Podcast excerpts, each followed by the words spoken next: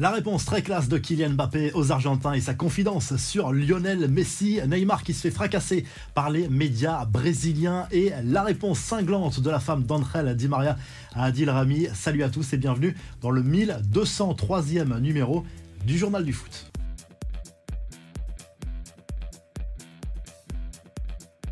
Kylian Mbappé reste sur sa lancée du mondial au Qatar, inarrêtable et redoutable d'efficacité.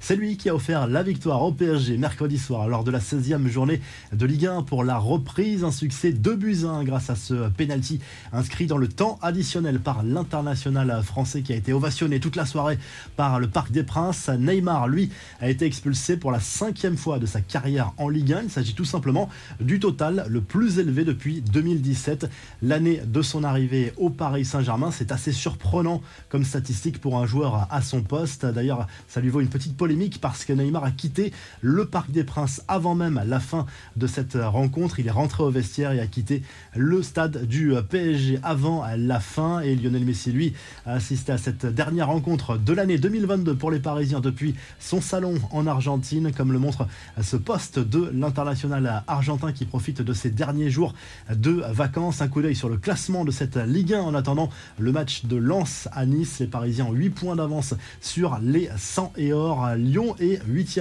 de cette Ligue 1 après sa victoire à Brest. Lille et Monaco ont gagné également.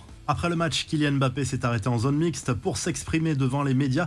Il est revenu sur l'échec cruel en finale de la Coupe du Monde contre l'Argentine. Il reconnaît qu'il ne digérera jamais vraiment cet échec, mais cela ne l'empêchera pas de vouloir amener tous les trophées dans la capitale française. Interrogé sur les moqueries qu'il a subies lors des célébrations des joueurs de l'Argentine, sa réponse a été brève, sans polémique. Il explique que tout cela ne l'intéresse pas, il ne veut pas perdre son énergie dans des choses aussi futiles. Il s'est dit impatient d'ailleurs de retrouver Messi pour marquer et gagner des matchs avec Paris. D'ailleurs, il n'en veut pas à son coéquipier. J'ai discuté avec après le match, je l'ai félicité. C'était la quête d'une vie pour lui, pour moi aussi, mais j'ai échoué, donc il faut toujours rester beau joueur, à lâcher l'attaquant parisien. Au lendemain de ce match, les médias brésiliens, eux, fracassent Neymar après son carton rouge reçu contre Strasbourg. Certains éditorialistes y vont fort en expliquant qu'il n'est sans doute pas malheureux d'éviter le match le 1er janvier à Lens pour préparer le réveillon. D'autres dénoncent son manque de maturité, ses provocations, son statut de gosse privilégié qui ne retient pas les leçons, des mots très forts qui montrent bien qu'au Brésil, certains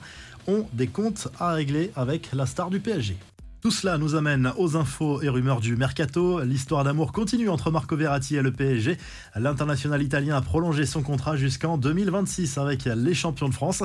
Il est arrivé il y a plus de 10 ans à Paris. Christophe Galtier s'est amusé de cette longévité en suggérant de franciser son prénom. On va peut-être l'appeler Marc à un moment. Marco est sûrement le meilleur joueur du monde à son poste. C'est une bonne nouvelle à lâcher le coach du PSG. Comme chaque 28 décembre, la presse espagnole a lâché quelques fausses rumeurs. C'est une tradition là-bas comme un 1er avril en France. La presse catalane a par exemple évoqué un invraisemblable montage sur le transfert de Kylian Mbappé au FC Barcelone.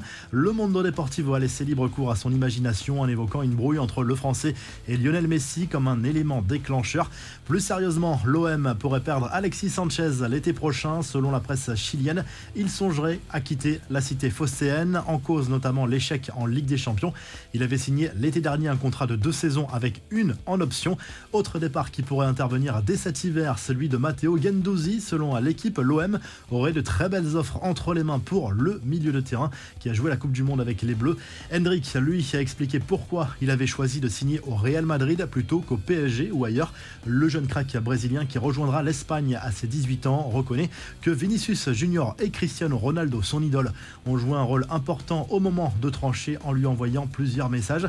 Et du côté d'Arsenal, on veut des renforts pour aller chercher le titre. Selon le Daily Mail, les Gunners ont bien contacté l'Atlético Madrid pour obtenir le prêt de Joao Félix. Le club espagnol ne le laissera pas partir à n'importe quel prix et demande la prise en charge intégrale de son salaire plus une indemnité de près de 9 millions d'euros. Chelsea et Manchester United sont aussi sur le coup. Les infos en bref, la femme d'André Di Maria vole au secours de son mari. C'est elle qui s'est chargée de répondre à Adil Rami après le message posté par l'ancien Marseillais invitant l'Argentin à lui apprendre à pleurer. C'était déjà une réponse de Rami à un autre message de Di Maria qui lui demandait d'aller pleurer ailleurs suite aux critiques du champion du monde 2018 sur Emiliano Martinez. Bref, ça ne s'arrête plus. André peut apprendre à pleurer, à s'occuper d'une femme comme un gentleman et à marquer des buts dans des finales. Très bonne année, génie, à lâcher l'épouse de Di Maria sur les les réseaux sociaux.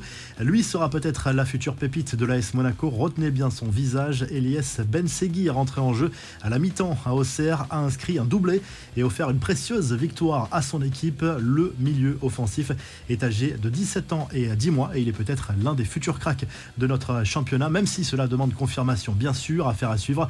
Enfin, les excuses d'une mamie qui fait scandale en Angleterre à cause d'une vidéo dans laquelle on la voit tenter de voler le maillot de Dan Burn, défenseur de Newcastle, dans les mains d'un enfant de 11 ans. Cette femme de 65 ans s'est excusée et avait visiblement un peu trop bu ce jour-là. La revue de presse, le journal L'équipe propose plusieurs unes ce jeudi, dont celle-ci consacrée à la reprise pour l'OM en Ligue 1 face à Toulouse ce jeudi soir au stade Vélodrome. Les Marseillais, quatrième avant cette rencontre, doivent s'imposer pour rester au contact ou remonter sur le podium. Le public marseillais a répondu présent encore une fois. Douzième match consécutif à guichet fermé au stade Vélodrome. Du côté de l'Angleterre, le Daily Express Sport revient sur la victoire de Manchester City. 3 buts 1 sur la pelouse de Leeds Citizens qui reviennent à 5 points du leader Arsenal. Haaland a marqué un doublé dans cette rencontre. Il a reconnu après ce match avoir plus faim que jamais, avoir été frustré de regarder les autres à la télévision pendant le mondial au Qatar. Ça a déclenché quelque chose en moi, à lâcher l'international norvégien. Ça promet. Vu son début de saison et en Italie, la Gazette dello Sport se penche sur l'avenir d'un champion du monde, Alexis McAllister, qui joue à Brighton, pourrait rejoindre la Juve. Il donnerait sa préférence au club turinois en cas de transfert. Le quotidien italien qui évoque également le retour à l'entraînement d'Olivier Giroud en cette fin de semaine. Le Français qui devrait prolonger d'ailleurs avec l'AC Milan dans les prochains jours ou les prochaines semaines. Si le journal du foot vous a plu, n'hésitez pas à liker, à vous abonner pour nous retrouver très vite pour un nouveau journal du foot.